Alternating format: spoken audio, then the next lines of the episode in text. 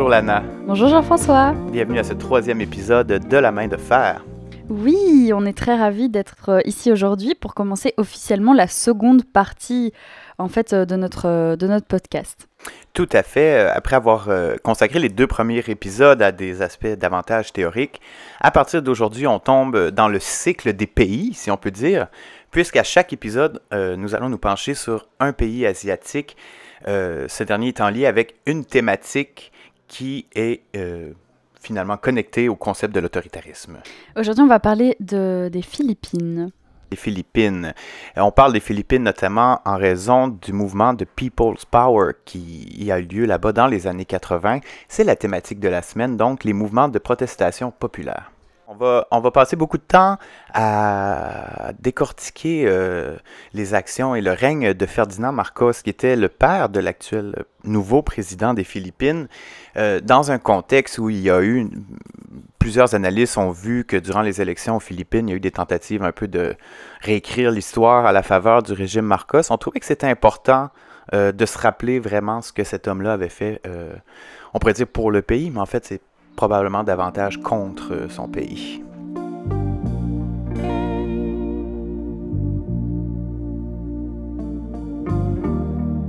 Aujourd'hui, on va plonger à l'ouest de l'océan Pacifique, vers l'Asie du Sud-Est et la République des Philippines. L'État est, dit un État archipel parce qu'il est constitué de milliers d'îles de taille variée. C'est d'ailleurs l'un des plus grands États archipels au monde.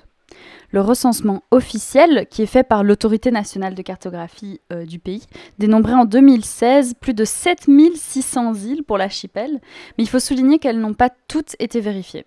Ces îles sont classifiées en trois zones géographiques euh, également, la zone de Luzon, euh, Mindanao et Visayas. Les Philippines n'ont pas de frontières terrestres directes parce qu'elles sont donc un État archipel, mais elles sont entourées par différents États.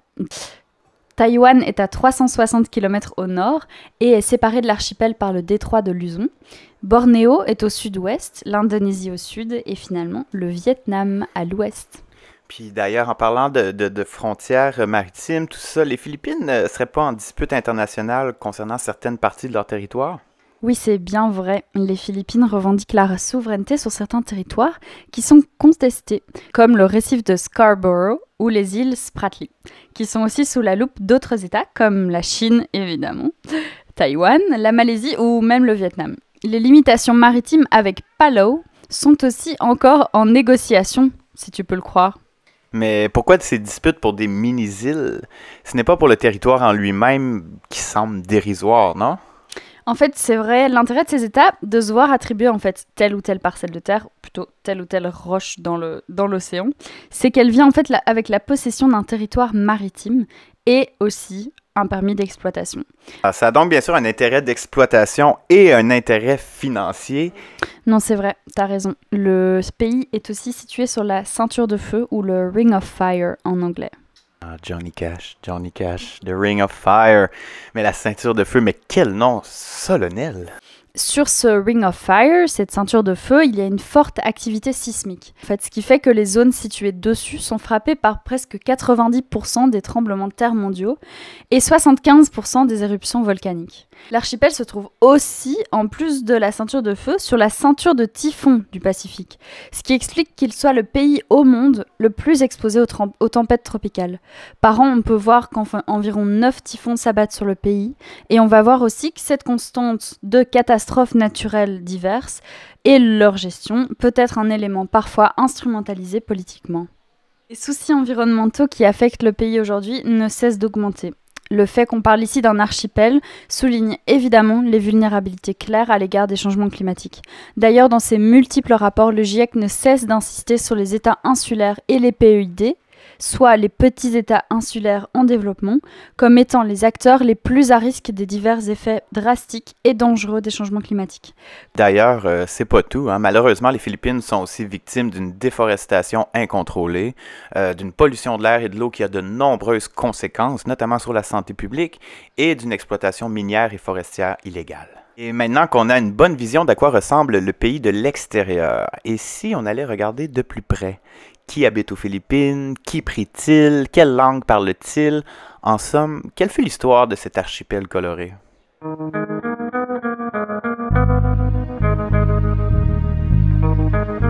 D'un point de vue politique, avant l'arrivée des Européens, les différents royaumes euh, de l'archipel fonctionnent sous un modèle influencé par l'hindouisme et l'islamisme, avec des rajas ou des sultans à leur tête. Ce sont les Européens qui vont finalement amener une transformation à l'occidental des systèmes politiques euh, des Philippines. Le nom du pays provient d'ailleurs du roi Philippe d'Espagne. D'ailleurs, fait intéressant, c'est une petite anecdote, mais les colons qui ont euh, envahi les Philippines venaient du Mexique et non directement de l'Espagne. À l'époque, le, Mexique faisait toujours partie euh, de l'Empire espagnol. Euh, donc, je trouve ça intéressant comme petite note d'histoire. Et il va falloir, il va d'ailleurs leur falloir cinq expéditions pour réussir à conquérir l'archipel et encore, le processus va être très fastidieux. Est-ce que tu sous-entends que les Philippins ont vraiment durement résisté aux, aux invasions étrangères? Définitivement. Puis comme on va le voir, ça semble être un marqueur fort euh, du peuple philippin. Si les Espagnols débarquent en 1565 et avancent progressivement dans l'archipel, euh, ils vont faire face à une résistance tenace. Au total, il va leur falloir 300 ans je dis bien 300 avant d'asseoir un contrôle complet sur les îles. La population philippine ne se laisse pas dominer si facilement et d'ailleurs euh, la résistance est parfois soutenue par l'éternel rival de l'Espagne, le Portugal. toutes euh, les 333 ans de contrôle espagnol sur les îles seront continuellement mouvementés. Pourquoi est-ce que les colons se sont intéressés aux Philippines spécifiquement, en dehors de l'intérêt clair de l'archipel comme outil de navigation? Le bois, le pétrole, le nickel, le cobalt, l'argent, mais aussi l'or et le sel en font un terrain attirant pour divers prédateurs intéressés. D'ailleurs, les Espagnols ne seront pas les seuls colonisateurs de l'archipel, il y aura ensuite les États-Unis. Quand et comment s'est initialement organisée la résistance locale? Que les idées de résistance commencent au même moment que le premier espagnol foule le sol philippin. Euh, d'ailleurs, la conquête n'est pas encore achevée, que déjà commencent des soulèvements qui, à terme, vont coûter très très cher aux colonisateurs ibériques. Il faut dire que, comme tout bon système colonial, le système espagnol est hautement inégalitaire et très profondément raciste. Concrètement, euh, seuls les Blancs ou les Européens peuvent occuper des fonctions de pouvoir, en plus d'être totalement exemptés d'impôts ça ne s'invente pas. Le fardeau fiscal de la colonie repose entièrement sur les épaules des populations locales, elles-mêmes appauvries par l'appétit insatiable du clergé catholique qui est euh, l'institution la plus puissante de l'archipel. Et quand tu parles de l'appétit du clergé euh, comme ça, est-ce que c'est au sens propre ou au sens figuré? Malheureusement, je te dirais les deux. D'abord, euh, le clergé philippin est à cette époque le clergé avec le plus grand nombre d'effectifs au monde. Et bien sûr, toutes ces bouches-là doivent être nourries. Le clergé va donc s'approprier de très vastes terres et prélever des redevances écrasantes aux cultivateurs, le tout bien sûr sans jamais devoir verser d'impôts. Mais quand même, tandis que le haut clergé, qui est formé de blancs, a tout le pouvoir, l'exercice du culte est laissé aux prêtres indigènes, dont les conditions de vie sont misérables. Ainsi, ce sont des locaux qui entretiennent la foi des populations, des prêtres qui vont d'ailleurs souvent faire cause commune avec le peuple lors des soulèvements. On voit donc, il y a un schisme racial qui pollue euh, la société coloniale des Philippines, mais qui a aussi contaminé le clergé, créant donc un clergé avec de fortes dissensions. C'est fou, l'impact euh, de ce système raciste dès, le début. On comprend bien pourquoi les Philippins ne voulaient pas être euh, ces supposés maîtres, euh, avoir de supposés maîtres étrangers. Si je me trompe pas, ils ont aussi dû faire face à la censure qui était liée à l'Inquisition espagnole, qui condamnait au silence les intellectuels locaux. Tout à fait. L'Espagne était dans une période très sombre euh, et euh, on ne laissait pas vraiment s'exprimer euh, les intellectuels philippins sur leur propre sort. Si on ajoute à ça toutes les malversations des fonctionnaires espagnols, les abus de pouvoir, les dénis de justice, on a tous les ingrédients requis pour que la colère populaire gronde. Donc, le mouvement de révolution et d'indépendance nationale va réellement prendre forme à la fin du 19e siècle. Ça va prendre quand même beaucoup de temps avec la fondation de la société secrète Katipunan par Andrés Bonifacio en 1892. Il y a plusieurs figures historiques importantes euh, des Philippines qui vont prendre part au mouvement, dont euh, notamment euh, Emilio Aguinaldo, le premier président des Philippines, et José Rizal, un poète, romancier, figure révolutionnaire, icône nationale. Donc en 1896, Katipunan lance la révolution dans une guerre qui s'avérera plutôt étrange. Euh, sans tomber dans tous les détails, notons que le mouvement éclate après la déclaration d'une république en 1897. Toutefois, le vrai point tournant est le début du soutien états-unien au mouvement philippin. Ah mais oui, c'est vrai. Les États-Unis et l'Espagne ont mené une guerre à cette époque pour les Philippines. Mais quelles vont être euh, du coup les conséquences de ce conflit? Tout à fait. En fait, même je dirais que la guerre euh, États-Unis-Espagne à l'époque euh, se, déroulait encore une fois sur différents, sur différents tableaux parce qu'il y avait aussi en Amérique du Nord que les conflits étaient présents. Et donc, les conséquences ici, ce qui va arriver en fait, c'est rien de moins qu'un changement de colonisateur, mais pas trop vite. Avant tout, les États-Unis vont armer et équiper les révolutionnaires en échange d'informations sur les troupes espagnoles pour ensuite couler la flotte espagnole à Manille, ce qui pousse l'Espagne à négocier une voie de sortie. C'est d'ailleurs ici que les choses deviennent bizarres, voire franchement racistes et malaisantes. Même si toute la période coloniale était raciste et malaisante en soi, non? Écoute bien, la suite des choses, c'est vraiment d'un ridicule absolu. D'abord, l'Espagne, de son côté, ne veut pas perdre contre les insurgés philippins, hein, des gens qui ont la peau brune. Ça pose vraiment problème dans l'ego du roi d'Espagne. Le complexe racial est très très fort. Donc les Espagnols, en fait, préféreraient perdre la face devant les États-Unis qui, eux au moins, je le mets en guillemets bien sûr, sont blancs. De leur côté, les États-Unis, ils ont aussi leurs intérêts, bien sûr. Ils veulent Manille, qui leur permettrait, qui leur permettrait d'avoir un pied en Asie-Pacifique pour projeter la puissance états-unienne naissante dans la région, mais aussi pour participer de manière active au commerce régional et pour avoir la main mise sur les ressources agricoles des Philippines, évidemment. Les deux puissances vont s'entendre pour mener une fausse bataille, dont le résultat est une sortie pacifique des Espagnols. C'est ce qu'on va appeler une mock battle, donc ils vont simuler des combats. L'idée, c'est que si les Espagnols se battent et perdent dans des combats, ils ont encore l'honneur d'avoir combattu contre un autre peuple blanc et d'avoir perdu face à eux, plutôt que de ne pas avoir réussi à écraser la résistance des Philippins. Et mais en parallèle, les Philippins s'organisent d'eux-mêmes, non? Oui, tout à fait. Le 12 juin 1898, Aguinaldo déclare l'indépendance du pays. Mais est-ce que c'est pas le moment justement où les Philippines passent sous le joug états-unien? Comment est-ce que ça se fait qu'ils déclarent l'indépendance justement à ce moment-là? En fait, la toute nouvelle République philippine est éphémère et tombe en 1901 dans le contexte d'une nouvelle guerre, cette fois contre les États-Unis. Si les Philippins et les Américains se sont temporairement battus ensemble, une fois les Espagnols chassés, tout va changer. Et d'ailleurs, cette guerre très brutale dure officiellement trois ans et quatre mois, mais toutefois les combats vont se continuer de manière sporadique pour 11 années de plus, soit jusqu'en 1930. Mais comment est-ce qu'elle va se manifester, cette brutalité? C'est vrai que l'aventure coloniale des États-Unis aux Philippines n'est pas la, celle qui est la mieux connue. Oui, effectivement, c'est une page particulièrement obscure euh, de l'histoire des États-Unis. Il va y avoir plusieurs massacres d'ailleurs, dont le plus sanglant est sans aucun doute celui de Balangiga. Tout commence par une attaque surprise au petit matin. Au son des cloches de l'église, des Philippins sortent et tuent une cinquantaine de soldats états-uniens. Aux États-Unis, c'est un état de choc, on est outré. C'est la plus grande défaite militaire des États-Unis aux Philippines.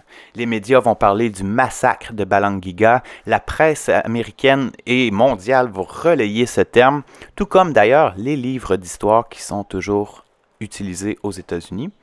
Or, pour se venger, les États-Unis vont déverser une folie meurtrière qui aurait fait plus de 2000 victimes. Et ça, ce sont les chiffres conservateurs. Certains estiment le chiffre à 10 000. On ordonne de tuer tous les hommes âgés de plus de 10 ans. Et qu'est-ce qui reste de la mémoire de cet événement aujourd'hui? Du côté états-unien, pas grand-chose. On a longtemps voulu effacer le massacre de la mémoire collective, quoique récemment, certains historiens critiques ont commencé à questionner la possibilité d'un génocide commis aux Philippines par les États-Unis. Du côté philippin, on n'a vraiment pas oublié cet épisode-là. Euh, ça a d'ailleurs été récupéré sous le président Duterte, peut-être en guise de provocation contre les États-Unis, euh, afin de démontrer la valeur guerrière des Philippines. Quoi qu'il en soit, les cloches de l'Église qui avaient été prises par les États-Unis, parce que évidemment, massacrer euh, l'entièreté des hommes du village, c'était pas assez. Il fallait aussi voler les cloches de leur église qui avaient sonné pour annoncer le moment du meurtre des États-Unis. Eh bien, ces cloches ont été rapatriées aux Philippines sous Duterte 117 ans après les dix événements. Ça semble un petit peu faible comme compensation de rendre euh, quelques cloches, mais bon. Pour revenir à ces idées d'un génocide, en fait, est-ce que c'est pas un peu poussé que de tenir tel propos euh, suite à un événement du genre? Je sais qu'on en parle beaucoup en ce moment. Euh, le génocide, c'est un des crimes qui est reconnu par la Cour pénale internationale avec les crimes de guerre et les crimes contre l'humanité. Euh, je veux dire, donc ce genre de massacre est injustifiable de toute manière, mais est-ce que ce serait pas, du coup, d'un point de vue juridique, simplement, entre guillemets, un crime de guerre plutôt que génocide qui sous-entend une volonté d'extermination euh, ethnique aussi? Tu as raison de le souligner, ces affirmations-là sont encore très controversées. Toutefois, un regard critique sur la colonisation états-unienne des Philippines nous fait remarquer que les États-Unis ont usé de tactiques dévastatrices pour asseoir leur pouvoir. Le peuple philippin a connu la famine sous le joug de Washington. Les forces états-uniennes ont brûlé des champs pour couper l'approvisionnement de leurs adversaires. C'est un premier exemple en fait de tactiques employées par les États-Unis qui sont très très proches des critères juridiques pour déterminer un génocide, concept sur lequel on va d'ailleurs revenir sur un épisode complet plus tard au cours de la saison. Euh, de plus, on observe chez les troupes états-uniennes un racisme violent. Euh, on l'a déjà mentionné, mais on va le mentionner encore. Les Philippins sont considérés par les États-Unis comme étant des sous-humains. Dans cette optique, les crimes de guerre s'additionnent. Des cas de meurtre de prisonniers, de civils, de torture et de viol ont été rapportés. Au total, on estime qu'entre 200 000 et 250 000 Philippins sont morts durant cette période la reconnaissance de, des, violences sexuelles et du viol en, situation conflictuelle euh, a mis très très longtemps à être amené euh, à la table euh, pour quand on discute de justement des, crimes de guerre, des crimes, des crimes contre l'humanité et des génocides. Le viol est maintenant inclus dans les jugements de la, de la Cour pénale internationale, mais ça a pris énormément de temps. Pour revenir à, à cet épisode traumatisant, on va se le dire, euh, finalement, les États-Unis vont garder le contrôle de l'archipel pour plusieurs décennies. Un processus de transition vers la dépendance en 10 ans est mis en place en 1935, mais on ne pouvait pas s'y attendre. Le Japon prend le contrôle des îles en 1942, dans le cadre évidemment de la Seconde Guerre mondiale, et des batailles sanglantes vont y être livrées espagnol, états-unien, japonais maintenant, ça fait beaucoup de domination étrangère en fait. Mais avec ça, quand est-ce que les Philippines vont enfin devenir vraiment indépendantes? J'imagine que c'est arrivé vers la fin de la Seconde Guerre mondiale et euh, le mouvement pour l'autodétermination des peuples qui a suivi. L'indépendance est déclarée le 4 juillet 1946 dans un contexte de révolte domestique qui dureront presque une décennie. Finalement, la révolte prend fin en 1954. Onze ans plus tard, en 1965, un événement qu'on pourrait qualifier de central pour cet épisode survient, l'élection de Ferdinand Marcos à la tête du pays. Ferdinand Marcos naît dans un milieu assez aisé le 11 septembre 1917 à Sarah, aux Philippines. Euh, c'est le fils d'un homme de loi, Mariano Marcos, qui est élu député au Congrès philippin de 1925 à 32 et finalement sa mère est enseignante. Son background ethnique est mixte, donc un mélange de Filipino, de Chinois et de Japonais. Et dans sa jeunesse, c'est quoi son rapport euh, avec la loi, avec l'ordre? Je te dirais qu'il développe rapidement un rapport très particulier, voire personnaliste à la loi et à l'ordre. Euh, en décembre 1938, euh, pendant qu'il est en première année d'études de droit, le jeune Ferdinand, du haut de ses 21 ans, ainsi que son père Mariano, son frère Pio et son beau-frère Quirino Lizardo, sont conjointement accusés du meurtre de Giulio Nalundasan, qui lui était l'éternel rival politique du père. Nalunda San est assassiné le 21 septembre 1935, le lendemain du jour où il a remporté l'élection contre Mariano Marcos pour une seconde fois. Plutôt rocambolesque comme histoire. Qu'est-ce qui va leur arriver après à la famille Marcos? Ben, Ferdinand et son beau-frère reçoivent la peine de mort pour meurtre prémédité, tandis que les deux autres s'en tirent avec un outrage au tribunal. Euh, la famille va amener l'affaire devant la Cour suprême, qui va finalement invalider les jugements de meurtre. Et là, bien sûr, on va dire que l'influence politique du père a été décisive dans la décision qui a permis de sauver la vie du futur dictateur. Donc en fait, déjà jeune adulte, il commence à établir certains patterns de contrôle du monde politique et aussi bon juridique dans ce cas-ci. Parlant de politique, comment est-ce qu'il débute sa carrière? Ben, une fois avocat, euh, il est élu à la Chambre des représentants sous la bannière du Parti libéral, où il siège de 1949 à 1959. 1964, il rejoint le Parti nationaliste avant de se faire élire à la présidence du pays en 1965, où il va rester pendant 21 ans. Euh, dès son arrivée au pouvoir, il entreprend de très grands projets. Euh, d'abord, le développement de l'armée. Il fait ce que les autres présidents avant lui n'ont pas fait. Il se nomme à la fois président et secrétaire de la Défense, donc numéro un des forces militaires, ce qui lui permet d'avoir un contrôle direct sur les affaires militaires. D'ailleurs, il augmente le budget des militaires qui commenceront aussi à être impliqués dans la construction d'infrastructures les fameuses infrastructures de l'époque Marcos. J'aimerais qu'on s'y arrête un petit peu, mais avant tout, dis-moi pourquoi Marcos ressent le besoin de prendre les rênes de l'armée en parallèle euh, de celle du pays. Est-ce que les Philippines sont alors une démocratie naissante ou comment, comment comprendre ce geste? Pourquoi ceux d'avant ne l'ont pas fait? Quand on se penche sur les actions, les décisions des autocrates, euh, on réalise qu'un grand nombre de ces décisions font partie de ce qu'on appelle des stratégies de prévention de coups d'État ou coup-proofing en anglais. Euh, ces stratégies servent à garantir la sécurité du dirigeant et asseoir son contrôle sur l'armée. C'est une stratégie très, très efficace. En évitant de laisser à une autre personne la responsabilité de mener les militaires, on prévient la possibilité de voir un potentiel généralissimo tenter de renverser le pouvoir. Euh, d'ailleurs, ce sont les militaires qui vont poser le dernier clou du cercueil euh, du règne de Marcos. On dirait que Marcos ne lésinait déjà pas sur les moyens pour rester au pouvoir. Pour revenir au projet d'infrastructure, euh, j'ai entendu des histoires qui sont vraiment sordides sur le sujet. Mais de quoi est-ce qu'on parle en fait? Marcos rêve d'un pays développé avec de grandes autoroutes et une panoplie de grands bâtiments publics au parfois trop grandiose. Il euh, faut dire que l'influence de la colonisation américaine est pèse lourde et donc cette idée de grande ville avec plein de voitures et des grandes artères, euh, c'est assez populaire. Disons. Donc la construction d'infrastructures massives fait partie des politiques de Marcos. Parmi les constructions, le Centre culturel des Philippines, le pont San Juanico, le Centre de convention internationale des Philippines, le Centre cardiaque, le Palais de Coconut, le Centre d'art national et j'en passe. D'ailleurs, en fait, il faut souligner que tous ces édifices ont été construits dans des styles architecturaux modernes et on pourrait dire magnifique, qui démontre en fait une richesse ostentatoire qui contraste fortement avec la situation économique de la population philippine. J'ai entendu dire que c'était l'épouse de Marcos en fait, et non Marcos lui-même qui pilotait réellement ses projets. C'était Imelda, la première dame, qui est à la tête de ces projets grandioses. D'ailleurs, il y a deux termes inspirés de cette période étrange et de cette femme excentrique qui vont émerger.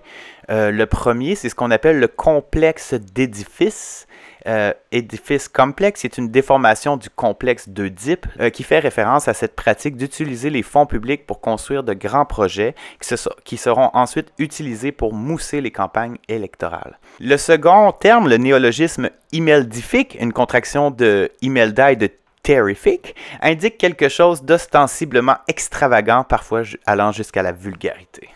Je peux voir d'où ça vient. Imelda était célèbre pour sa collection de milliers de chaussures, notamment, mais pour revenir à ce que je mentionnais tout à l'heure, j'ai eu vent d'histoires horribles concernant la construction de ces édifices.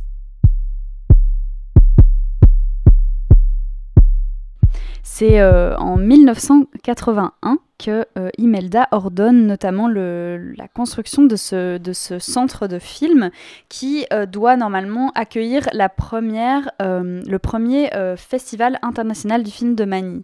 Le but c'était en fait de construire le nouveau Cannes, le Cannes de l'Asie du Sud-Est. Ce qui a commencé comme une vision très ambitieuse de cette première dame particulière, en fait s'est transformé en un épisode juste atroce. La construction du bâtiment en soi a pris un budget de 25 millions de dollars centre du film, a dû être construit euh, en moins de trois mois. Donc 4000 euh, constructeurs se sont euh, relayés avec trois shifts de travail toutes les 24 heures. quelque chose qui devait être fini, la construction qui devait être finie en six semaines l'a été en trois jours. Évidemment, tout ça a eu des conséquences. Le 17 novembre, euh, à environ 3 heures du matin, les échafaudages se sont complètement écroulés sur euh, notamment les, évidemment les travailleurs qui étaient à l'intérieur du, du, du, centre. Euh, certains se sont empalés sur des, oh. sur, oui, sur des barres. En, oui. Donc, d'autres sont tombés dans le ciment frais qui était mis, coincés dans le ciment, parfois jusqu'à la taille. Et les secours n'ont pas eu accès au site avant 10 heures après l'accident. Donc évidemment, énormément de travailleurs sont morts. Imelda ne voulait pas retarder euh, la construction de ce site, mais en plus, euh, le, la superviseure du, du projet euh, a ordonné que du ciment soit versé sur les corps qui étaient pris dans le ciment euh, qui était frais euh, à 3 heures du matin, euh, recouvrant donc des corps de travailleurs parce qu'il n'y avait pas le temps et qu'il fallait construire absolument le centre pour accueillir la première du festival du film. Et en fait, c'est seulement grâce à des archives vidéo qui ont fait surface après le règne Marcos, parce qu'il y avait une énorme censure euh, donc sous, leur règne, euh, qu'on a pu euh, voir justement des photos de, travailleurs pris dans le ciment jusqu'à la taille. La, première du festival a eu lieu, et notamment en janvier 1982. Et certaines stars ont vu sur le bas de leur robe à la fin du de l'événement euh, des, des, morceaux de peinture fraîche et, des, et de. Voilà. Non. Parce que ça venait vraiment d'être terminé euh, jusqu'au jour même des travailleurs travaillaient dans l'enceinte du, du, du, festival du film. Il y a eu beaucoup de, de rumeurs. Maintenant, on considère que le, le, centre du film de Manille est euh, un des, des endroits hantés des Philippines. Euh, à un moment, justement, le, le, le, centre du film a hébergé le ministère des Affaires étrangères et beaucoup de travailleurs du ministère ont dit euh, voir des silhouettes, entendre des bruits dans les couloirs et voilà. Wow, le lieu parfait pour des projections de films d'horreur. Ah, mais... oui, oui, oui. Quoique malheureusement, le film d'horreur ici prenait place dans la réalité. Euh. Il y a un autre problème qui surgit. Hein. Euh, c'est bien beau construire plein de grands projets, mais les coffres de l'État vont pas être capables de soutenir tout ça. Ils vont pas suffire pour mettre en place les rêves de Marcos. Donc, après euh, avoir commencé à réaliser tout ça, Marcos va commencer à emprunter massivement à l'étranger pour continuer ses projets et il va placer rapidement le pays dans une situation de dette qui va être insoutenable. Avant toute chose, faisons une autre brève halte, mais cette fois arrêtons-nous sur l'année 1972 pourrait dire que c'est le début officiel euh, de la dictature personnaliste, voire néo-patrimoniale de Marcos, ou, en d'autres termes, c'est la mort annoncée de la jeune démocratie philippine. Suite à une tentative d'assassinat contre le secrétaire à la défense et face à une montée de l'opposition, Marcos déclare la loi martiale. Tout ça pour établir une certaine sécurité? Qu'on aime Marcos ou pas, les tentatives d'assassinat politique sont jamais, jamais le signe d'une démocratie saine. Je suis tout à fait d'accord avec toi. Euh, euh, tentatives de meurtre politique et démocratie ne font pas bon ménage. Et d'ailleurs, euh, ce qui va se passer pour les Philippines, euh, c'est que de manière officielle, en fait, la loi martiale veut contrer la menace d'une rébellion communiste, parce qu'évidemment, on pointe toujours du doigt des supposés communistes derrière toute forme de, violence. Et euh, la loi martiale veut aussi faciliter l'implantation de réformes agraires. Marcos défend sa politique bec et ongle. La loi martiale va permettre de rétablir l'ordre, c'est ce qu'il nous dit. Il me semble que les dictateurs adorent vanter les mérites de l'ordre et de la sécurité, même lorsque la violence dans leur pays est en fait une réaction à leur arrivée au pouvoir à eux. Quelles étaient les raisons, disons, officieuses de cette dérive euh, autoritaire-là? Euh, De manière officieuse, Marcos veut affaiblir ses concurrents, mais surtout centraliser un système politique patrimonial qui était jusque-là décentralisé. Il veut s'approprier l'État philippin, il veut l'utiliser pour créer un vaste réseau de patronage basé notamment sur l'attribution de monopoles d'État à des compagnies dirigées par sa famille et ses amis. C'est donc ainsi que son contrôle de l'économie nationale, mais aussi de l'aide internationale versée aux Philippines, lui permet d'amasser une fortune colossale. En gros, les frontières entre le portefeuille de l'État et celui des Marcos se sont atténuées à un point tel où les deux sont devenus indissociables. Mais dis-moi, JF, euh, comment est-ce qu'a réagi l'Église catholique euh, face aux politiques de Marcos? On sait que l'Église est une des institutions les plus puissantes de l'archipel. Alors, est-ce qu'elle a soutenu? l'État autoritaire et le régime autoritaire de Marcos? Ben, Disons que l'Église catholique marche sur des œufs. Euh, L'Église ne soutient pas complètement, mais ne dénonce pas complètement non plus. C'est ce qu'on va appeler la position de collaboration critique, qui, jusqu'en 1983, semble davantage collaborative que critique. ok, 1983, une autre année pivot. Qu'est-ce qui se passe à ce moment-là? Après une décennie de division interne, c'est en 1983 que le courant dominant d'Église philippine se rallie au mouvement pro-démocratie. Gros changement. évidemment, Marcos est furieux et il va commencer dès lors une guerre brutale contre les insurgés communistes qui dure jusqu'en 1997 et qui va faire au total environ 40 000 morts. Avec tout ça, avec la loi martiale, la corruption, on s'imagine qu'il n'y avait pas vraiment beaucoup de légitimité aux yeux de la population. J'ai d'ailleurs entendu dire qu'il s'était complètement euh, fabriqué un culte de la personnalité basé sur de faux exploits de guerre. Est-ce que c'est vrai? Oui, oui, c'est tout à fait vrai. Il prétendait en fait être le héros de guerre le plus décoré du pays et c'était une fausseté absolue. On a brièvement mentionné qu'il avait mis en place un réseau puissant de patronage. Est-ce que tu peux nous en dire un peu plus là-dessus? Il est primordial de se pencher sur l'organisation économique des Philippines sous Marcos pour saisir l'ampleur de la corruption. Euh, pour ça, euh, on va se pencher sur un petit exemple de la manière dont Marcos s'est pris pour s'enrichir, c'est-à-dire le vol. Donc tu nous as déjà dit qu'il volait euh, dans les caisses de l'État et qu'il prenait des prêts euh, pour l'État philippin, mais en fait pour son, son usage personnel. À qui est-ce qu'il volait d'autre L'État philippin d'abord et avant tout. il a puisé dans les fonds de réparation de la Seconde Guerre mondiale versés par le Japon, dans l'aide internationale, dans l'or de la Banque centrale des Philippines, dans les prêts consentis par des institutions internationales et dans l'aide militaire accordée par les États-Unis. Il va aussi voler directement les citoyens. Euh, il va décréter que plus d'un million de fermiers de noix de coco, qui étaient déjà appauvris euh, par le système sous la loi martiale, donc ces agriculteurs doivent payer un total de 216 millions de dollars pour relancer l'industrie qui traînait de la patte. Donc, on met le fardeau d'un secteur économique sur ces travailleurs. Et d'ailleurs, ce, fonds de 216 millions pour relancer l'industrie, tu t'en doutes probablement, Marcos euh, va piger directement dedans. En fait, euh, les Philippins ne voient jamais la couleur d'aucun financement euh, qui est censé leur apporter de l'aide. C'est un système d'exploitation à, à, plusieurs niveaux. C'est je dirais, une intégration verticale de la corruption. Euh, un autre exemple assez frappant, en fait, euh, Marcos voulait acquérir la principale compagnie d'électricité du pays qui était possédée par un homme du nom de Eugenio Lopez, qui est le patriarche à l'époque d'une des familles euh, les plus puissantes du pays depuis des siècles. donc, pour ce faire, Marcos va faire arrêter et accuser le fils de Lopez sous prétexte d'une tentative d'assassinat contre Marcos. Euh, ce qui était faux. Hein. Donc le fils Lopez est condamné à mort et pour le sauver, son père, Eugenio, va accepter de vendre sa compagnie d'électricité à Marcos pour la somme de, attache ta avec la broche, 220 dollars en échange du pardon présidentiel pour son fils. Alors qu'à l'époque, la valeur estimée de l'entreprise était de 400 millions de dollars. C'est hallucinant. Est-ce qu'il est qu'il va utiliser ce genre de stratagème humiliant souvent? Trop souvent, oui. En fait, Marcos va s'approprier vraiment plusieurs entreprises de cette manière-là. Euh, Lorsqu'il ne paie pas, il vole ou encore il crée un monopole en sa faveur. Euh, rappelons-nous que sous la loi martiale, Marcos peut gouverner par décret, il peut imposer absolument tout ce qui lui passe par la tête. C'est lui le maître suprême et total du pays.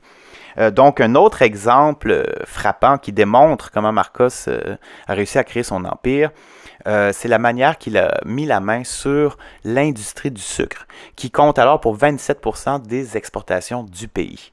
Donc, quelque chose de fondamental. Marcos va créer des compagnies auxquelles il décrète une situation de monopole, leur laissant main basse sur les plantations, la transformation et le marketing international. Ensuite, il va créer la Philippine Exchange Company, décréter qu'elle doit contrôler l'entièreté des ventes de sucre à l'étranger et lui permet ainsi d'utiliser sa position de monopole pour acheter à de très faibles prix aux fermiers philippins et revendre à gros prix sur le marché international. Il va aller encore plus loin avec son stratagème du sucre parce qu'une fois qu'il va avoir accumulé assez de profits, il va acheter sa propre compagnie maritime, la Northern Lines, qui avait déjà le contrat d'acheminer le sucre vers les acheteurs étrangers. Et la cerise sur le Sunday de tout ça, il va décréter que l'industrie du sucre est exempte de la loi sur le salaire minimum. Donc, du jour au lendemain, il y a plus de 500 000 travailleurs qui voient leur salaire tomber à moins d'un dollar par jour. C'est incroyable. Cette stratégie, ça permet en fait une intégration, donc verticale, comme tu le disais, mais sans faille, quoi. Ils volent de A à Z. Tout est pensé, tout est organisé. Et ce genre de stratagème, d'ailleurs, va être employé pour s'approprier trois autres des secteurs agricoles les plus importants, la noix de coco, le tabac et les bananes. D'ailleurs, euh, son empire va bien au-delà de l'agriculture et Marcos va être impliqué dans l'industrie du papier, de la viande, de l'essence, des assurances, des transports maritimes et aériens, de la bière et des cigarettes, du textile, de l'hôtellerie, des casinos, des journaux, des radios et des stations de télévision. Comment est-ce qu'il parvient à ne pas s'attirer d'ennui en fait C'est plus grand que nature. Est-ce que, est-ce qu'au niveau international, euh, il était dénoncé euh, au niveau national? Euh, au niveau international, on va dire qu'il avait quand même beaucoup de tapes dans le dos de la part des États-Unis en raison de sa lutte contre les mouvements communistes, n'est-ce pas? Euh, on n'avait pas beaucoup de problèmes avec le soutien d'autocrates en autant qu'il semblait être du côté de, de l'Occident. Bien sûr. Au niveau national, écoutez, Marcos, il pense comme un avocat. Euh, il va masquer toutes ses pistes de manière judicieuse. Si l'extravagance du train de vie du couple Marcos est visible aux yeux du monde entier, aucune trace ne permet de lier les fortunes volées à l'État et l'argent des Marcos. Waouh, vraiment, on n'a jamais pu voir. Euh, non, d'ailleurs, euh, on va le dire, Marcos, c'est parmi les premiers à avoir profité du système des paradis fiscaux dont on parle tant depuis quelques années, avec un enchaînement de sociétés anonymes et autres portefeuilles louches. Euh, ensuite, le réseau de cronies de Marco, les cronies, donc ses amis qui bénéficient des faveurs. Ce réseau-là va lui servir entre autres à se protéger de la justice. C'est gagnant-gagnant. Les cronies, eux, ils s'enrichissent. Marcos gagne leur soutien et masque ses propres crimes. Concrètement, comment est-ce qu'il se, se protégeait? Comment est-ce qu'il masquait ses propres crimes? Ben, souvent, il créait des compagnies euh, d'une manière pour que de l'extérieur, elles semblent appartenir à quelqu'un d'autre. Donc, euh, le crony en question, l'ami de Marcos, signait ensuite un acte de transfert de propriété, généralement d'environ 60% des affaires de la compagnie, en laissant un espace vide en guise de nom. Donc, techniquement, euh, on ne savait pas qui possédait 60% des compagnies, mais dans les faits, Marcos devenait détenteur de l'acte et il laissait lui aussi l'espace vide. Donc, il n'y avait aucune preuve sur papier qu'il possédait ces 10-60%. Les deux parties avaient une copie de ces actes sans nom dessus. Et finalement, euh, Marcos a tout un réseau de banques qui lui appartiennent et donc il va pouvoir transiter son argent et la faire blanchir facilement et aussi acheter des devises étrangères. Mais euh, le bilan de tout ça, c'est quoi? Euh, Combien, est que, combien d'argent est-ce que les Marcos ont volé? Ben, Il est difficile d'avoir un chiffre exact en raison justement de toutes ces manigances pour cacher les pistes, mais selon la Cour suprême des Philippines, le total des biens des Marcos s'élève à 10 milliards de dollars américains. Et ce, même si le salaire officiel de Marcos n'a jamais été plus élevé que 13 500 dollars par année. Euh, l'endroit où cet argent repose est encore un mystère.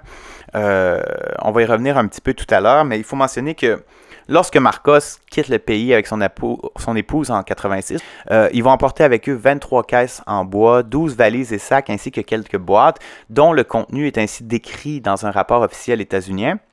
Je cite Assez de vêtements pour remplir 67 racks, 413 bijoux, incluant 70 paires de boutons de manchettes incrustés de pierres précieuses, une statue d'ivoire de l'enfant Jésus portant un manteau d'argent et un collier de diamants. Le petit Jésus s'était mis sur son 31 pour sortir. 24 briques d'or sur lesquelles est inscrit à mon mari pour notre 24e anniversaire, en plus de 27 millions de pesos philippins en billets fraîchement imprimés. Euh, la valeur totale de ces biens équivalait à l'époque à 15 millions de dollars américains évidemment une fortune pour le, commun des mortels, mais euh, honnêtement, pas grand-chose euh, pour les Marcos. Avec tout ça, on comprend parfaitement pourquoi l'économie des Philippines va mal, en fait, durant les années 70 et 80. Et avec tout ça, euh, des atrocités commises contre les opposants au régime. Donc, donc si on fait un bref bilan des années 70 seulement, en moins de 10 ans, il y a environ 34 000 syndicalistes, leaders étudiants, écrivains et politiciens qui sont violés et torturés de manière brutale. 3240 hommes et femmes sont laissés pour morts dans des lieux publics et 398 disparaissent sans laisser de traces. Ça a été une époque absolument obscure pour les Philippines.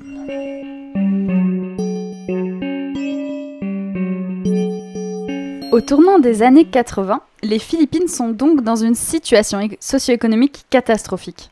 Pendant que la population lutte pour sa subsistance, les Marcos s'enrichissent de manière éhontée. Toutefois, il y a un homme qui va venir apporter une lueur d'espoir au peuple philippin, Benigno Aquino. Parle-nous un peu de lui. Aquino est un homme d'État philippin. Euh, il a été gouverneur de Tarlac avant de devenir sénateur euh, de 1967 à 72. Sa confrontation directe avec Marcos commence le 21 août 1971, alors qu'un attentat à la bombe durant un rallye du Parti libéral, euh, duquel faisait partie Aquino, donc un attentat fait 8 morts et 120 blessés. Aquino est le seul candidat sénatorial à ne pas être présent lors de l'événement et il échappe de justesse à l'attentat. On va jamais savoir qui est responsable. Certains accusent Marcos sans grande surprise, mais on n'a pas de preuves. Après l'instauration de la loi martiale en 1972, Aquino est un des tout premiers opposants à être arrêté puis condamné à 7 ans de prison. En 1975, il lance une grève de la faim pour protester euh, contre l'injustice de son procès, qui, il faut le mentionner, est tenu devant une cour martiale, même si celui-ci n'est pas un membre des forces armées. Son jeûne va donc durer 40 jours, au cours desquels il ne consomme que des tablettes salines, du bicarbonate de sodium, des acides aminés et deux verres d'eau par jour. Euh, évidemment, sa famille s'inquiète et pour le convaincre de mettre fin à sa faim, sa famille lui fait remarquer que même Jésus a stoppé son jeûne après 40 jours, ce à quoi Aquino acquiesce et il recommence à se nourrir. Et finalement, le 25 novembre 1977, la commission militaire qui est chargée du procès le condamne à la peine de mort par peloton d'exécution. Toutefois, Marcos va l'épargner en lui accordant sa grâce présidentielle. Donc, dès 1978, à partir de sa cellule de prison, Aquino forme un nouveau parti politique et participe au processus démocratique. Euh, il y a des élections en 1978. Euh, toutefois, les 21, les 21 candidats de son parti perdent la course aux élections et donc Marcos n'est pas vraiment euh, mis en danger. En mars 1980, Aquino souffre de deux crises cardiaques causées par une artère bouchée. Problème, les chirurgiens philippins, ben, n'osent pas l'opérer parce qu'ils ont peur d'être pris dans une controverse politique, évidemment. Qu'est-ce qui arriverait si c'était eux qui sauvaient la vie euh, du concurrent de Marcos? Euh, personne ose. Euh, de plus, Aquino lui-même ne veut pas d'un docteur philippin. Il a peur que Marcos en profite pour subtilement l'éliminer. Une petite injection, hein, ça se fait vite. Donc, il va plutôt exiger d'être traité aux États-Unis ou, si ça lui est pas possible, euh, de simplement retourner mourir tranquillement dans sa cellule. Finalement, Aquino, on va lui accorder le voyage aux États-Unis avec toute sa famille euh, sous deux conditions. D'abord, il doit promettre qu'il va revenir aux Philippines. Et ensuite, il doit promettre qu'il ne va rien dire contre le régime Marcos durant son séjour. Mais c'est fou ça. Pourquoi est-ce qu'il doit promettre qu'il va revenir? Parce qu'autrement, euh, Marcos aurait simplement l'air de lui donner euh, la liberté complète. Donc, le, régime se dit, ben, on lui accorde d'aller se faire soigner, il peut pas se faire soigner ici, mais on va être sûr de le récupérer après, parce que c'était vraiment un gros morceau pour Marcos d'avoir cet homme-là derrière les barreaux. Hein. D'accord. Et après, qu'est-ce qui se passe? Ben, écoute, sans grande surprise, une fois que l'opération réussit, sans complications, ben, la famille Aquino sont pas niaiseux. Ils décident de rester aux États-Unis.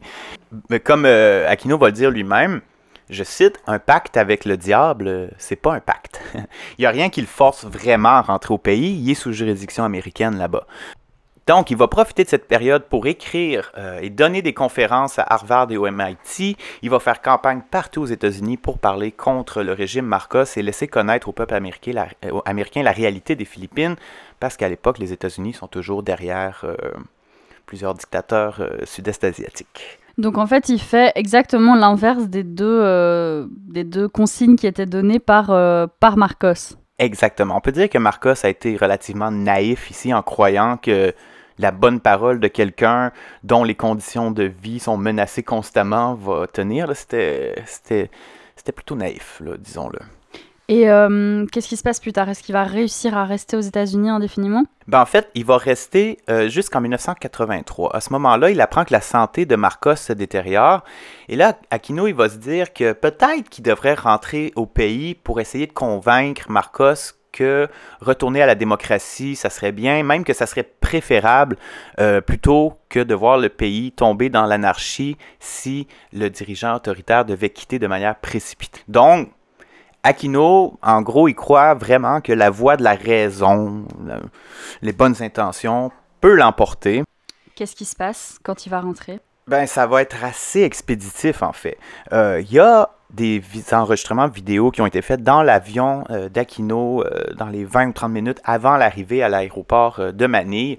Et Aquino affirme qu'à son avis, il n'y a pas plus de 10% de chances de survivre à ce qu'il attendait aux Philippines pourquoi est-ce qu'il est quand même rentré? Euh, Évidemment, c'est difficile d'entrer dans la tête de l'homme et tout ça, mais quand même, on peut se dire qu'il devait comprendre que sa mort pouvait avoir l'effet d'une étincelle très, très, très importante au sein de la population philippine. Qu'est-ce qui est arrivé en fait? Ben, écoute, ça a été vraiment rapide. Il est descendu de l'avion et il s'est fait euh, assassiner presque automatiquement. On lui a tiré dessus et il est mort sur le coup. Ça a été vraiment, vraiment, vraiment rapide. Ça a pris moins d'une minute euh, après qu'il soit descendu de l'avion. Euh, ça a eu vraiment des conséquences énormes. D'abord, ses obsèques. Lors de ces obsèques, il y a environ 2 millions d'individus qui vont se rassembler euh, pour euh, faire le cortège funéraire. Et ce dit cortège funéraire, la longueur a été estimée à 24 km. Donc, le passage du cortège a duré entre 10 et 12 heures. C'est d'autant plus fou, euh, considérons le caractère autoritaire et répressif du régime de Marcos. Comment ça se fait que toutes ces personnes ont pu défiler dans, les, dans les rues, ont osé se rassembler? Est-ce que c'est peut-être la première étincelle qui va mener à la chute de Marcos? Oui, tout à fait. Le, sacrifice d'Aquino est vraiment pas vain et va être l'événement déclencheur d'un mouvement populaire comme les Philippines n'en avaient jamais vu, euh, à tout le moins depuis l'arrivée de Marcos. Aquino définitivement a un aura mystique euh, divin autour de sa personne. c'est quand même important de prendre compte de ça pour comprendre la réaction des Philippins également, parce que la spiritualité est centrale dans la prise de décision pour beaucoup, beaucoup de gens, n'est-ce pas? Euh, donc, le cortège funéraire va littéralement se transformer en marche anti-Marcos. Ça va se politiser durant la journée. Euh, face à tout ça, le 7 février 1986, euh, donc on est un petit peu plus tard, Marcos va déclencher une élection éclair. il est très confiant, il croit que ses avantages en termes de coercition et de pouvoir de rémunération pourrait lui permettre de stabiliser le, régime. Euh, il croit aussi que ses opposants euh, vont pas parvenir à s'entendre sur un candidat. Marcos, avec encore peut-être un brin de naïveté, euh, croit qu'une élection éclair va lui donner avantage. Je, pense me souvenir un petit peu de cet épisode-là. C'est la veuve d'Aquino, Corazon Aquino, qui est portée au devant de l'opposition, justement. Euh, donc c'est sa, c'est ça, c'est sa veuve. Euh, dans un mouvement qui est teinté à la fois de nationalisme, mais aussi bah, de ferveur religieuse, comme tu l'as évoqué. Euh, c'est elle donc qui est devenue le celle qui portait le message du, du peuple. D'ailleurs, fait étonnant, il semble que la vague de soutien dont elle bénéficie provient principalement de cette aura de religiosité, parce que lorsqu'on regarde le programme économique de son parti, c'était très très similaire à la plateforme économique de Marcos. En fait, elle ne faisait pas vraiment de propositions révolutionnaires ou quoi que ce soit. Finalement, Marcos est déclaré vainqueur de l'élection malgré l'apparence très très évidente de fraude. Euh, il y a 35 employés du gouvernement qui étaient chargés de compter les bulletins qui démissionnent en masse pour protester contre la fraude électorale. En réplique donc à cette fraude et à cette victoire volée, Corazon Aquino mène une marche d'environ, encore une fois, 2 millions de personnes. Elle déclare sa victoire aux élections de manière unilatérale et lance un mouvement de désobéissance civile nommé le triomphe du peuple. C'est vraiment euh, assez euh, courageux et, euh, et, osé que de faire ça, tu penses pas? Corazon Aquino est une femme qui avait vraiment pas froid aux yeux parce qu'elle savait très bien qu'elle aussi mettait sa vie en danger, tout comme son défunt mari, en prenant la tête d'un tel mouvement. Et elle savait aussi probablement que tous les gens qui la suivaient aussi, par défaut, se mettaient dans une situation dangereuse. Ce mouvement va réussir à, disons, s'étendre. Le 22 février 1986, le ministre de la Défense, soutenu par deux bataillons entiers, fait mutinerie et barricade deux camps militaires majeurs de Quezon City. Il va rapidement être rejoint par d'autres officiers et ensemble, ces officiers vont déclarer ne plus soutenir Marcos et dorénavant se ranger derrière Aquino. Ah, c'est là que ça, sent, ça commence à être euh, vraiment difficile euh, pour les Marcos de rester euh, en pouvoir, c'est ça? Je pense que c'est de plus en plus complexe et encore pire pour eux. Non seulement des grosses têtes de l'armée les lâchent, mais peu de temps après, l'archevêque de Manille se joint à la danse et condamne le résultat frauduleux de l'élection. Euh, l'archevêque déclare que le régime a perdu son autorité morale à gouverner et il appelle à des actions de résistance non violentes. Suite à l'appel radio de l'archevêque, des centaines de milliers de manifestants se rassemblent dans les camps militaires, euh, donc euh, sous le contrôle des officiers qui ont fait défection, et se rassemblent dans les camps pour se soulever. Marcos, lui, en réponse à tout ça, va ordonner à deux bataillons d'écraser la rébellion. Donc on envoie des soldats armés, on envoie des chars d'assaut pour finalement euh, descendre euh, les Philippins.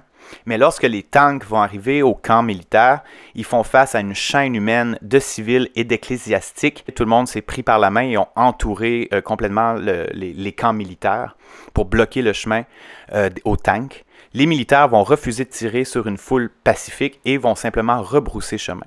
Euh, cet événement-là va entraîner par la suite des défections massives au sein de l'armée qui se rallient massivement derrière Aquino. Donc on n'a plus seulement des officiers, mais également des soldats. Marcos, à ce moment-là, ben, c'est fini. Il est déchu, il n'y a plus le soutien requis pour prétendre au pouvoir, c'est la fin de son règne. Le, point pivot, c'est vraiment euh, les forces militaires qui, le lâchent, et ensuite l'Église, qui est euh, du coup un énorme soutien tout à fait. Ben, en fait, c'est ça, c'est des, des, des, officiers militaires, ensuite l'Église et ensuite le reste de l'institution militaire. Parce qu'au moment où les premiers officiers ont décidé d'arrêter de le, de le soutenir, il y avait encore d'autres militaires qui étaient toujours euh, fidèles à Marcos. Mais une fois qu'il y a eu l'épisode justement de la chaîne humaine, euh, c'est là que ça s'est vraiment terminé. Euh, au sein de l'institution euh, militaire, les gens ont globalement décidé qu'ils n'allaient plus supporter ce régime-là parce que euh, les soldats, bon, sans faire de stéréotypes, souvent c'est des jeunes hommes euh, qui arrivent là, puis on leur dit tirez sur des gens qui viennent de votre ville, qui viennent de votre pays, tirez sur peut-être votre voisine, votre oncle, votre tante, là, ça a dépassé les limites pour les militaires philippins. C'est clair, c'est assez aussi assez symbolique. À moins que je me trompe, c'est à partir de là que le, terme People's Power va émerger. C'est un peu le l'exemple, l'idéal type finalement des mouvements de protestation populaire avec un fort soutien des élites qui mène à une chute d'un régime euh, autoritaire. Ce qui est vrai, c'est qu'on on peut vraiment voir que le peuple philippin est, euh, euh, est, fort dans, son unité, dans sa résilience. Le, la notion de people's power, rapidement, qu'est-ce qui se passe avec après, après avec ce mouvement? Oui, ben en fait, euh, le 26 février 86, euh, Corazon Aquino est officiellement intronisé à la présidence des Philippines. Marcos quitte le pays et est escorté ou à Honolulu par l'armée états-unienne. Il va prendre sa retraite dorée aux États-Unis sur une belle île volcanique. C'est vrai? Allô, Marcos? Le mouvement de People's Power a fonctionné. Le régime personnaliste a été renversé sans effusion de sang. Euh, Aquino, le tout premier ordre exécutif qu'elle va mettre en place, euh, qu'elle va euh, émettre, en fait, c'est la mise en place de la commission présidentielle sur le bon gouvernement. C'est la première chose qu'elle fait. Et la tâche de cette commission, très simplement, c'est de récupérer toutes les richesses qui ont été volées par la famille Marcos, par sa famille, ses proches, ses subordonnés et ses collaborateurs. Pour ce faire, on va donner à la commission le pouvoir de saisir tous les actifs considérés comme des produits du crime. Euh, il faudrait vérifier depuis les élections qu'est-ce qui se passe avec cette fameuse commission parce que je doute que le nouveau président Marcos soit très tenté d'aller saisir la richesse de sa famille. Euh, donc, euh, juste avant que Marcos Junior, Bang Bang, arrive au pouvoir sous Duterte, la commission, qui était toujours active, comptait 94 employés. Et, fait comique, les bureaux sont situés dans un bureau, dans un bâtiment qui a été repris à la famille Marcos. La commission a réussi à retrouver de l'argent dans plusieurs juridictions autour du monde et elle a conduit des centaines de combats judiciaires pour le récupérer. Mais bon, les résultats sont mitigés. Juste une fraction des 10 milliards a pu être amenée au pays et il n'y a jamais personne qui a été emprisonné pour avoir participé à l'élaboration du vaste réseau criminel euh, dirigé par les Marcos. Et finalement, en 2 février 87, euh, le référendum sur la nouvelle constitution, conduit par la nouvelle présidente, est approuvé par une forte majorité de la population.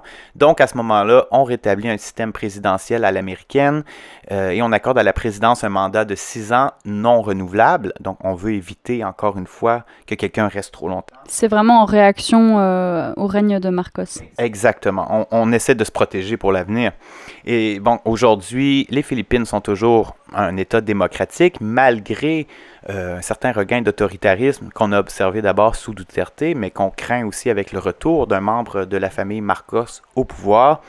Mais dans tous les cas, les Philippines restent un exemple parfait euh, d'une révolution pacifique, d'un mouvement de People's Power. Euh, de, à ce moment-là, en tout cas. Et comment ça se fait que le mouvement a pu prendre une telle ampleur et en fait réussir? Comment, comment est-ce qu'on explique la réussite de ce mouvement de People Power? Ben, il y a différentes manières, encore une fois, de comprendre tout ça, évidemment. Il y a différentes théories. On n'ira pas trop loin euh, là-dedans aujourd'hui, mais d'abord, euh, je tiens à, euh, mentionner la théorie des opportunités politiques.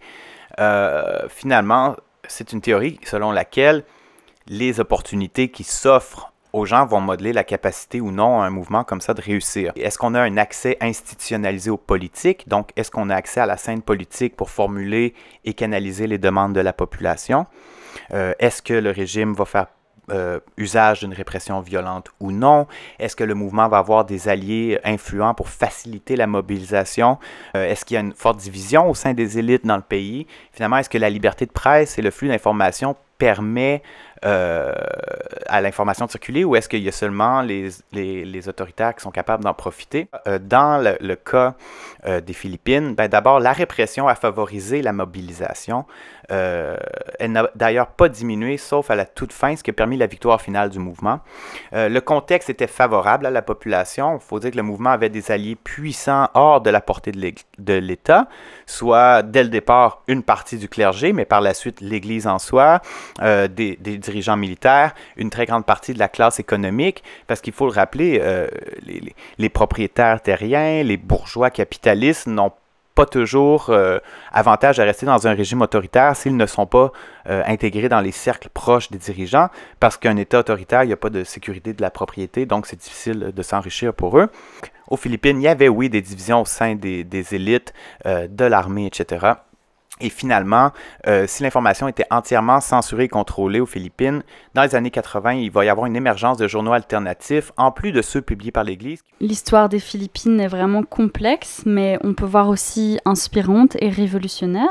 Je trouve ça quand même intéressant de noter que l'archipel a transitionné relativement pacifiquement, donc comme tu l'as dit euh, plus tôt, d'une dictature très forte à une première chef d'État, en fait, femme, en 1986, avec Corazon Aquino. Corazon Aquino fut une femme très importante pour la reconstruction étatique post-Marcos. Pendant sa présidence, elle insista beaucoup sur le respect des droits humains et des libertés civiles, en décidant notamment de ne pas se représenter aux élections de 92 en suivant son mandat, euh, en souhaitant marquer un changement radical avec l'ère Marcos.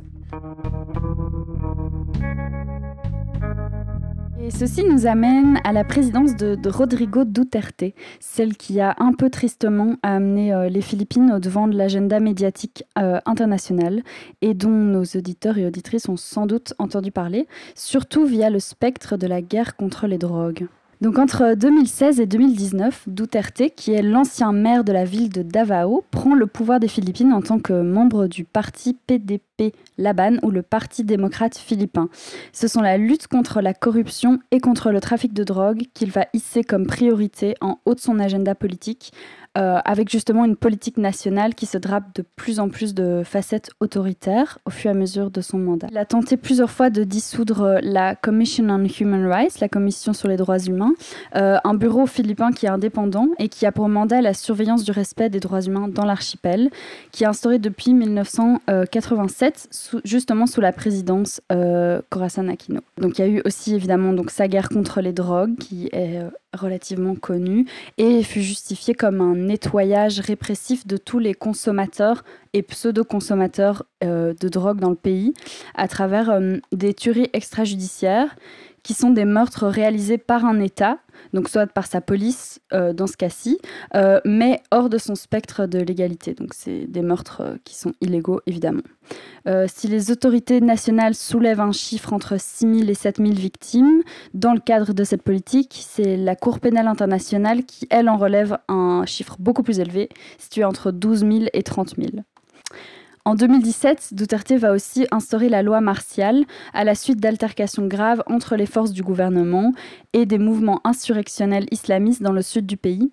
Ce statut spécifique va lui permettre euh, notamment d'instaurer des limitations très fortes aux droits humains euh, dans l'archipel. Finalement, c'est la pandémie, oui, qui aura été un outil important pour asseoir encore plus le volet autoritaire du régime de Duterte.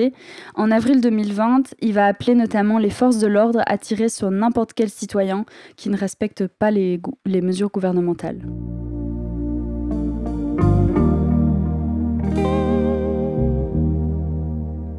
On est ravis aujourd'hui d'accueillir euh, Rosanna Tiranti, qui est euh, journaliste et aussi spécialiste de la liberté de la presse euh, dans l'archipel. Tout à fait, ça fait plaisir parce que Rosanna, c'est la troisième membre du podcast, mais vous n'avez pas encore eu la chance de l'entendre. C'est elle d'ailleurs qui s'organise. on pourrait dire que c'est notre, magicienne qui coupe les moments qui n'ont pas trop d'allure et finalement qui s'occupe de mixer tout ça de la balado. Donc on est content qu'elle se joigne à notre micro. Alors, Rosanna, tu es journaliste, mais tu es aussi passionnée des Philippines et spécialiste de la liberté d'expression d'expression et des médias dans l'archipel. Bonjour à vous deux, bonjour à tous et je suis bien contente de me retrouver euh, aujourd'hui derrière le micro pour vous parler des outils autoritaires utilisés par le régime Duterte et dirigés vers les médias. Est-ce que du coup tu, tu, caractériserais le régime Duterte comme une de, un des points principaux, c'est son attaque envers les médias? Je dirais envers les médias mais de façon générale envers toute forme d'opposition et critique. Euh, c'est ce qui peut caractériser d'ailleurs de nombreux régimes autoritaires, c'est l'intolérance en fait de, toute critique hmm. et de ce qui peut déstabiliser le pouvoir en place.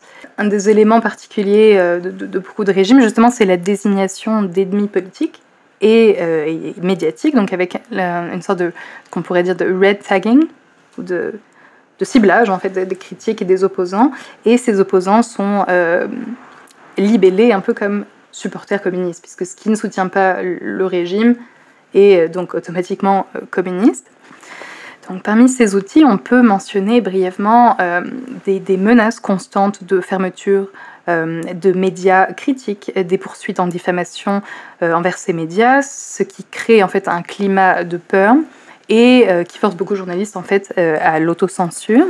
On peut aussi parler d'une modification et un durcissement du cadre légal donc on en reparlera un petit peu plus tard dans l'épisode, mais euh, de la définition euh, et des conditions en fait du, terrorisme.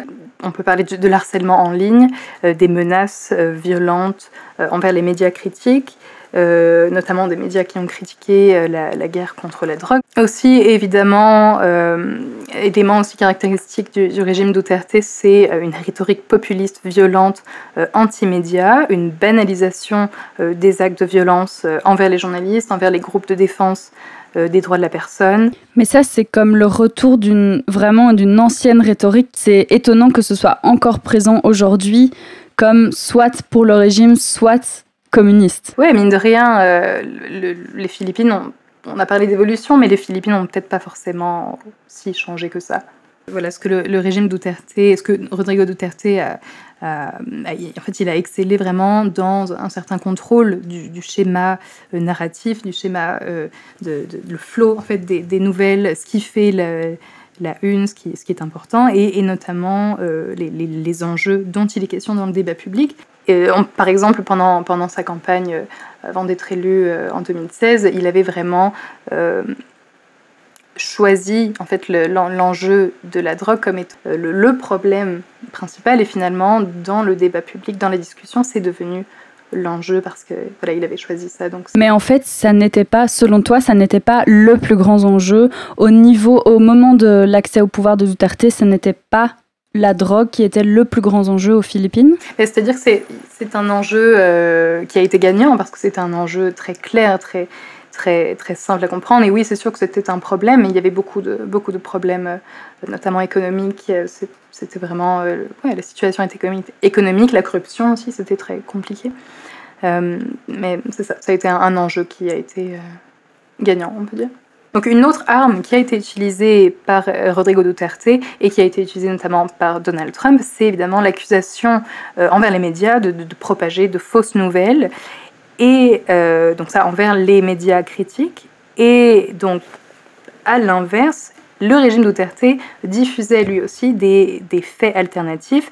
Et donc c'était un petit peu le jeu de savoir qui, avait raison, qui avait tort dans ce schéma-là et notamment des, nouvelles, des faits alternatifs sur la guerre contre la drogue les violations des droits de la personne qui ont euh, toujours été niées par le régime Duterte.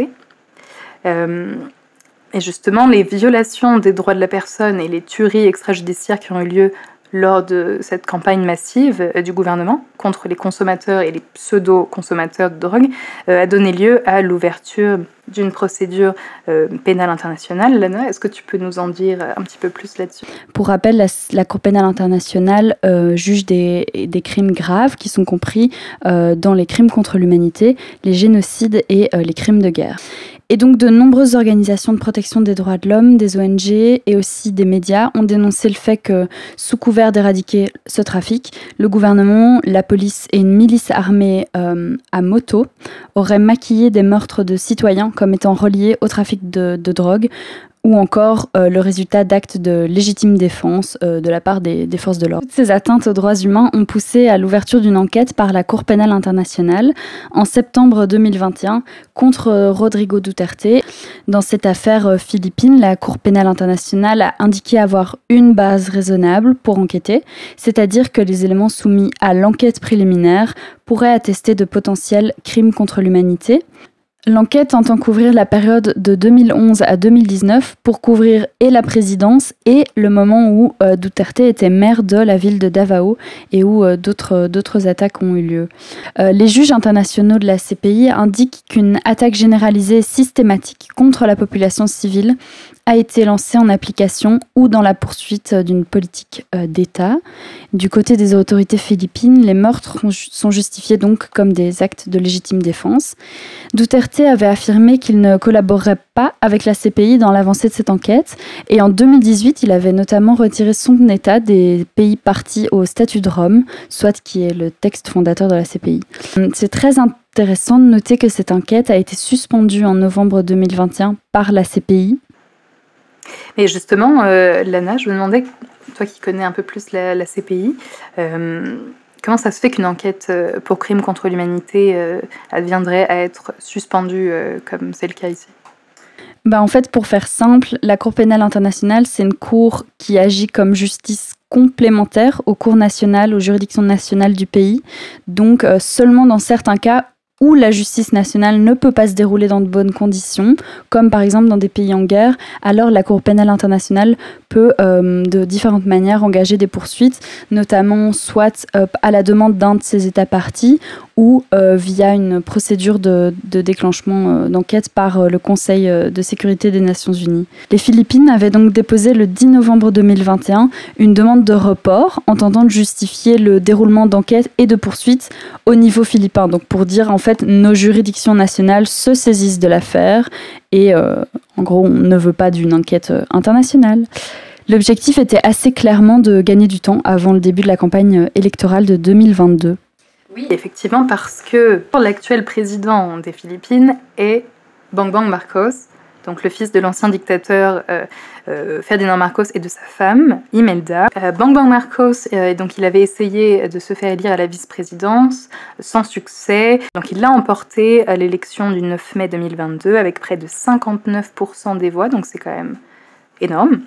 Et il s'est présenté avec qui d'autre que la fille de Rodrigo Duterte et à la vice-présidente, donc, et qui, elle, l'a emporté avec plus de 61% des suffrages. Énorme aussi. Depuis leur exil à Hawaï, la famille Marcos n'a eu de cesse de préparer son retour au pouvoir et euh, on peut dire que ça a été vraiment la consécration et la concrétisation de ce retour avec l'arrivée à la présidence de Bang Bang. C'est ça. Il serait plutôt euh, mal convenu que ce soit la fille d'un président condamné pour crime contre l'humanité qui accède au pouvoir. Donc c'était la raison du report de, l'enquête euh, de la CPI. Par contre, la CPI a récemment signifié son intention fin juin 2022 de rouvrir l'enquête. Et oui, comme de nombreux observateurs et journalistes le soutenaient, euh, maintenant avec cette alliance familiale de deux familles en fait à la tête du pays, il y a quand même peu de chances pour que l'enquête de la CPI voit finalement le jour et passe l'étape préliminaire. Justement, pour certains observateurs et journalistes, en fait, cet appui solide de Sarah Duterte euh, à, la, candidature de, Marcos, en fait, euh, la contrepartie de cela, euh, ce serait un engagement plutôt informel, disons, de la part de Marcos à faire en sorte que la CPI abandonne ou fasse prolonger une éventuelle suspension de l'enquête euh, contre le père euh, Duterte. Et euh, aujourd'hui, c'est quoi les dangers concrets pour les droits de la personne aux Philippines?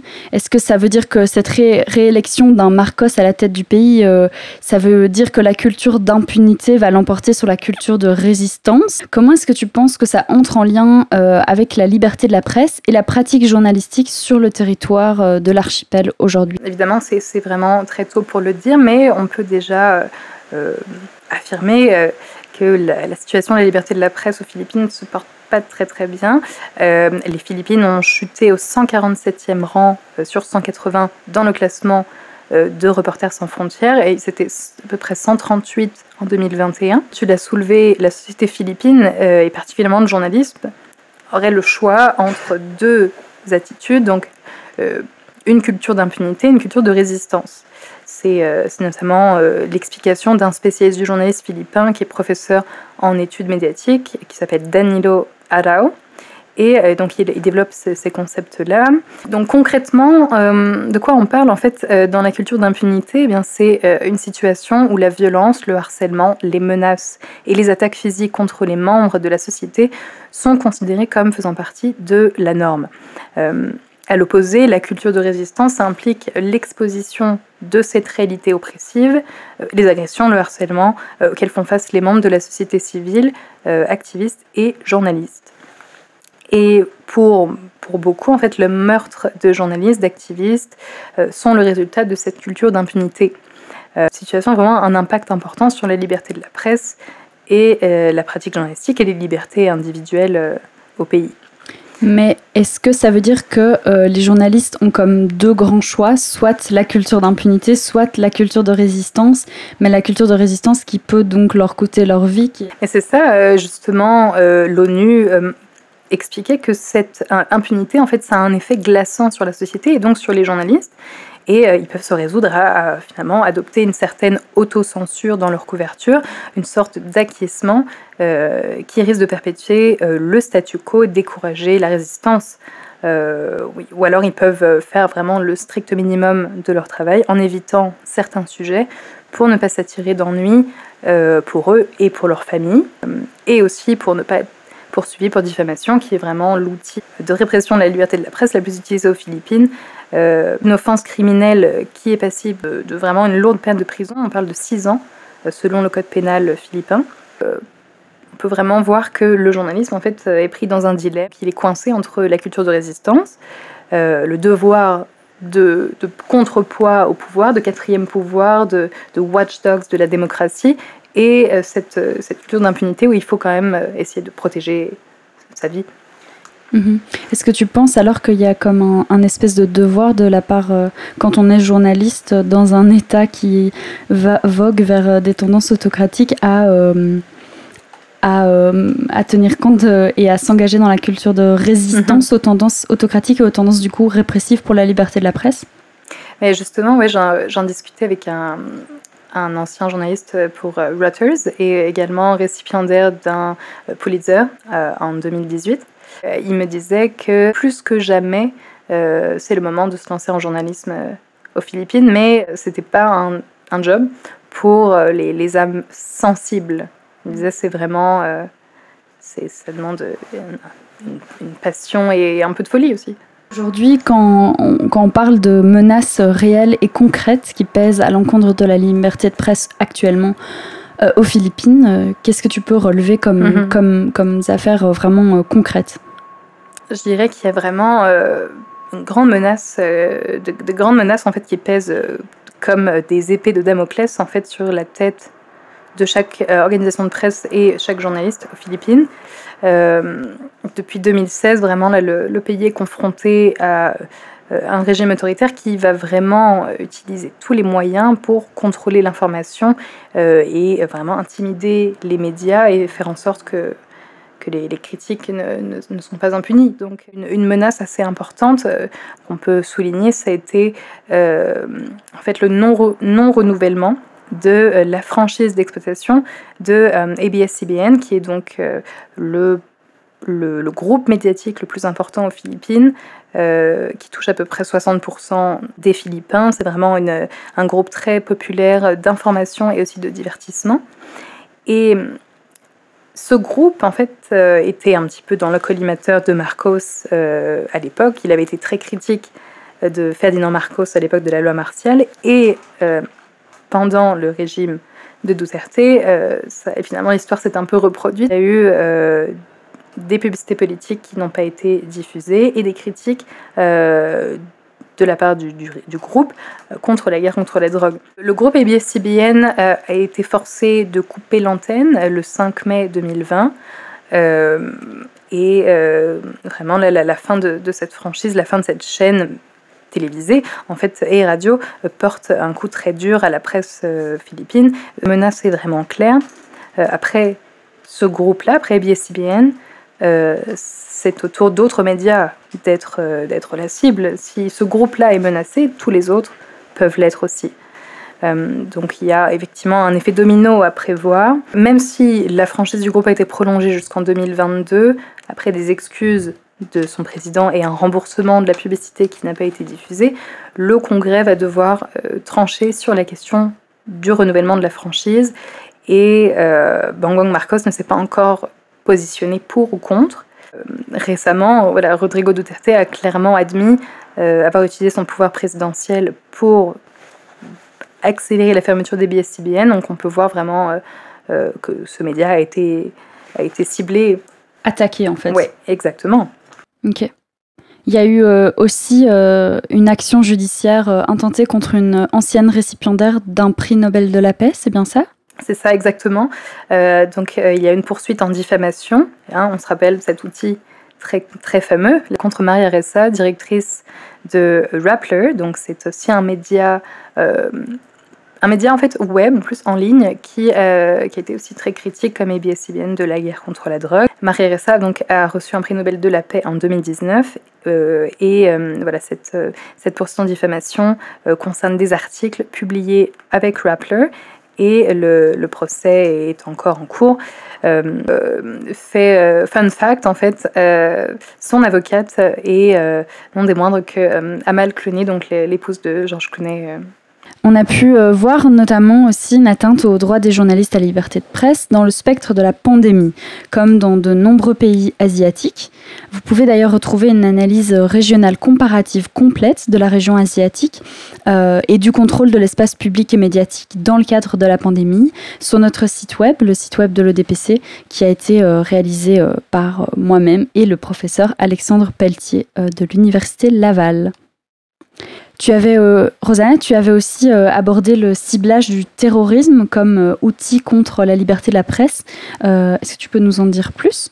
Oui, effectivement. En fait, je faisais référence au passage du Anti-Terrorism Act of 2020 qui élargit la définition du terrorisme dans le cadre légal philippin à tout acte ou action qui vise à fragiliser l'État. Donc ça inclut évidemment maintenant les journalistes, les critiques du pouvoir, et on a pu voir euh, le passage d'une action similaire euh, récemment dans la guerre, euh, dans l'invasion russe de l'Ukraine, avec le pouvoir russe qui a noté comme terroriste le fait d'utiliser le, mot, par exemple, guerre pour décrire la procédure militaire spéciale qui avait en cours. en tout cas, c'était passé comme en mars, je pense.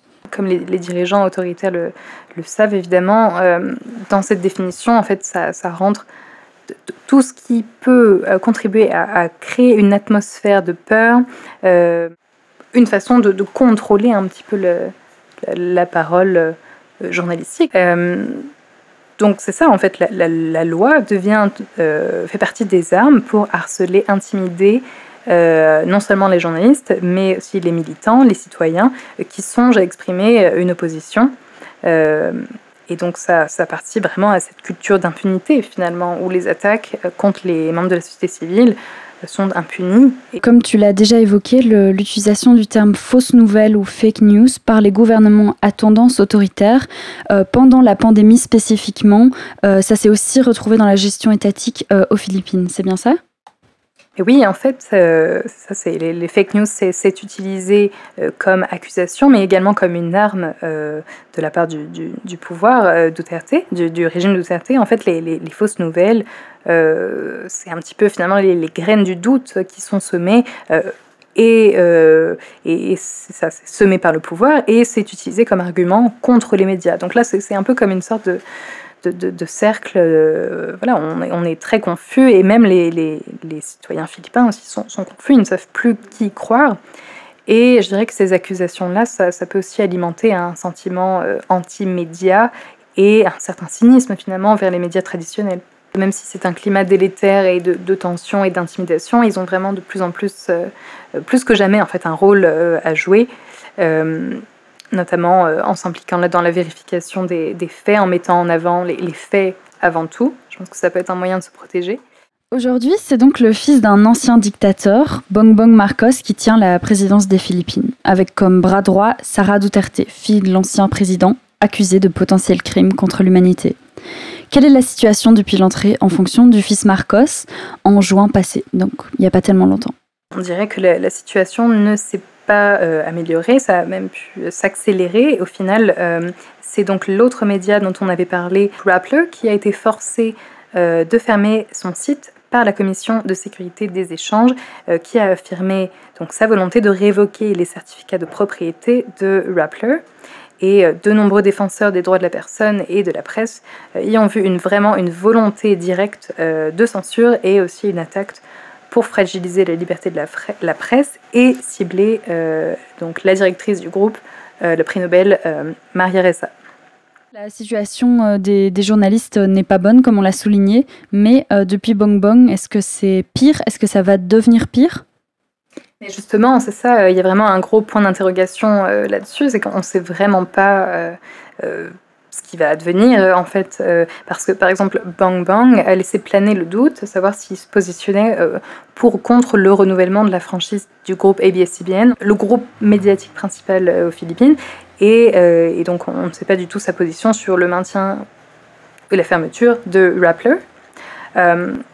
Également, vraiment une nouvelle qui ne va pas du tout dans, le bon sens. Maria Ressa, je pense qu'on l'avait évoqué un peu, elle a perdu son procès en appel euh, pour la condamnation en diffamation. Euh, et euh, donc elle entend vraiment porter l'affaire jusqu'à la Cour suprême, mais il y a vraiment une question. Si une personnalité comme Maria Ressa a obtenu un prix Nobel de la paix en 2021, si elle risque de se retrouver derrière les barreaux, qui, qui est à l'abri en fait? Pour aller plus loin, euh, on aimerait vous, vous conseiller quelques ressources. On a parlé du retour de la famille Marcos, mais une, un très bon euh, documentaire qui permet d'avoir un peu une overview de, de, ce retour et de cette famille, ce serait le documentaire The King's Maker, euh, donc qui est sorti en 2019, pour, pour un petit peu voir ce qui s'est passé pendant la guerre contre la drogue. Il y a aussi On the President's Order, donc qui est un documentaire qui retrace vraiment toute la situation euh, de, la guerre contre la drogue. Alors voilà qui fait le tour euh, pour ce troisième épisode de La main de fer et le premier du volet consacré à l'étude de différents pays asiatiques. Restez avec nous parce que dans la suite, on va aborder d'autres pays de la région très intéressants comme le Myanmar, Singapour, la Chine. Retrouvez tous nos épisodes en ligne sur Anchor ou sur Spotify. Merci pour votre écoute, pour votre soutien. N'hésitez pas à suivre l'ODPC sur euh, Instagram, LinkedIn, Twitter ou Facebook. Merci de votre écoute. Et à bientôt. bientôt.